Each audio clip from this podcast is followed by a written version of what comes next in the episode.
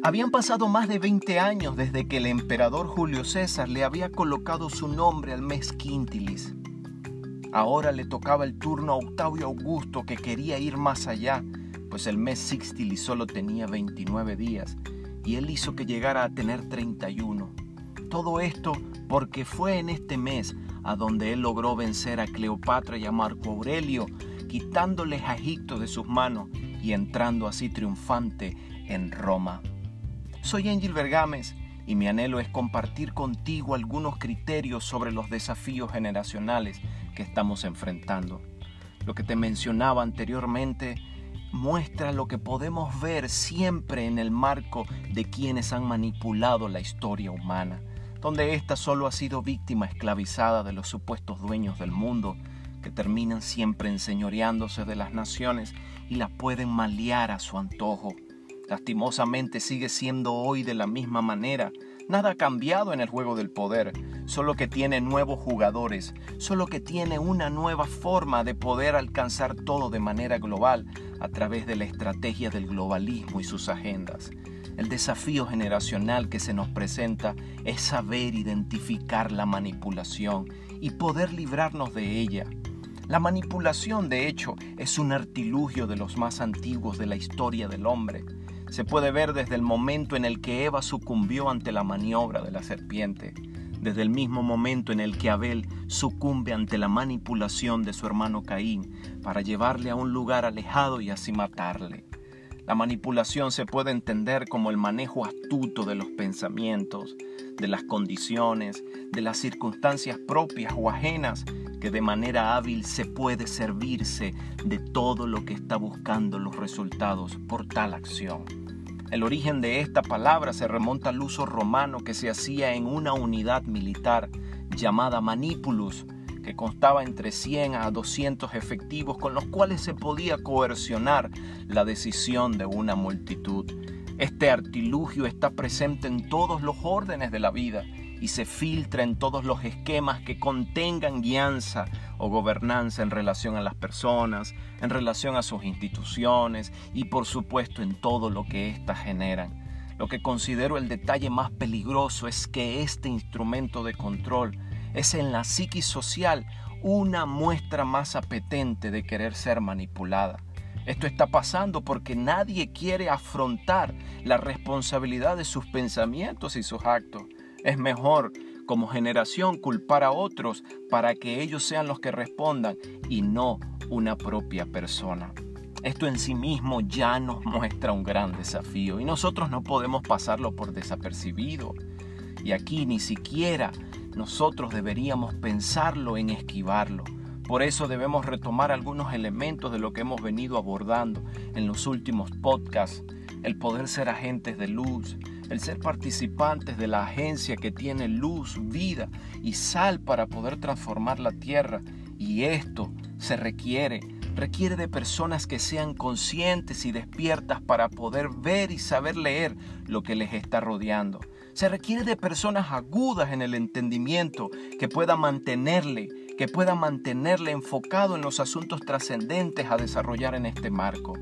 Se necesita de personas que estén disfrutando de la naturaleza divina y que puedan expresar algo más que palabras y convertirse en agentes de cambio, en factores de reforma, en vehículos de transformación a lo que Dios se ha propuesto en estos días. Si tú eres este tipo de personas, entonces creo que podemos unir esfuerzo y desde nuestros lugares de influencia poder empezar a convertirnos en referentes autorizados que puedan unir sus puntos, que puedan unir sus capacidades, sus formas de influencia, para no solamente celebrar reuniones, sino que podamos manifestar la gestión en el sencillo hecho de proyectos, de programas, de iniciativas que puedan generar el traer solución a los problemas que nos atañen según nuestra región.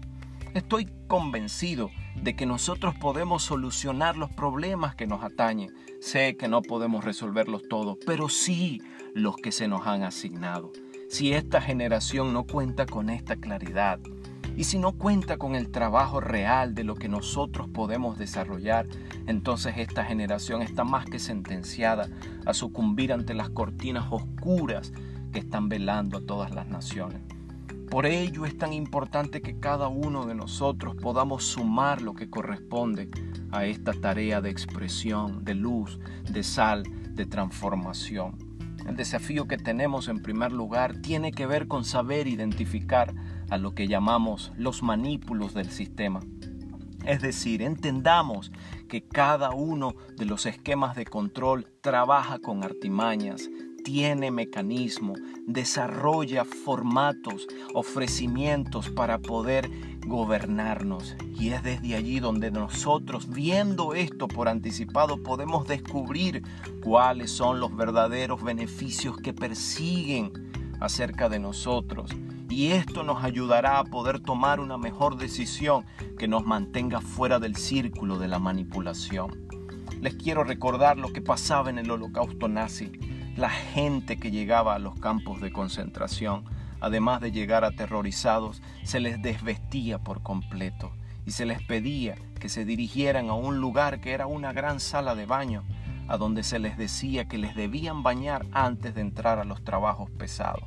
Esto lo que hacía era entregarle una barra de jabón que cuando mucho generaba un marco de sorpresa o de expectativa de alguna forma de esperanza lo que finalmente terminaba haciendo en esa sala de baño, en vez de salir agua de la regadera, salía el gas que los aniquilaba por completo.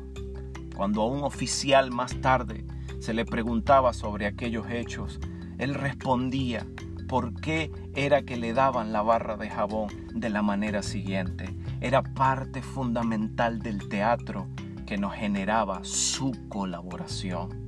Sí, yo sé que suena duro y suena horroroso, pero esa es la realidad y lastimosamente se sigue viendo en todas las proporciones que nos encontramos diariamente y podemos decirlo en nuestro continente latinoamericano, donde vemos a más de 650 millones de almas correr por todas partes, llevando una descarnada desnudez de valores, de mitos, de menosprecios, de mirarnos mal los unos con los otros, como si nosotros fuésemos el enemigo, de malas intenciones, de sinsabores, de, de sueños, de frustraciones.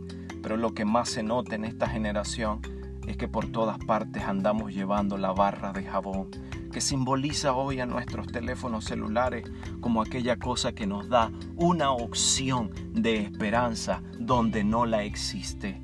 Nosotros deberíamos tener claro, yo sé que esto suena muy agudo, pero es la única forma de entender y cómo podemos despertar a nuestros pueblos, de cómo podemos abrirles los ojos de la manipulación obsesiva en la cual se encuentran las naciones, de cómo están haciéndonos perder una inmensa cantidad de tiempo como prisioneros en nuestros lugares, de cómo esta amenaza garrafal está haciéndole daño a nuestras familias, a nuestros hijos y por ende a nuestras generaciones todo esto está pasando y no podemos cruzarnos de brazos. No podemos sentarnos a esperar a ver si algún superhéroe del universo de Marvel nos venga a salvar. Recordemos, la solución de la simpleza de este siglo la tiene la agencia de la sal de la tierra. La luz que puede alumbrar la oscuridad de este siglo la tiene la agencia que genera luz y vida en una medida más alta y más óptima.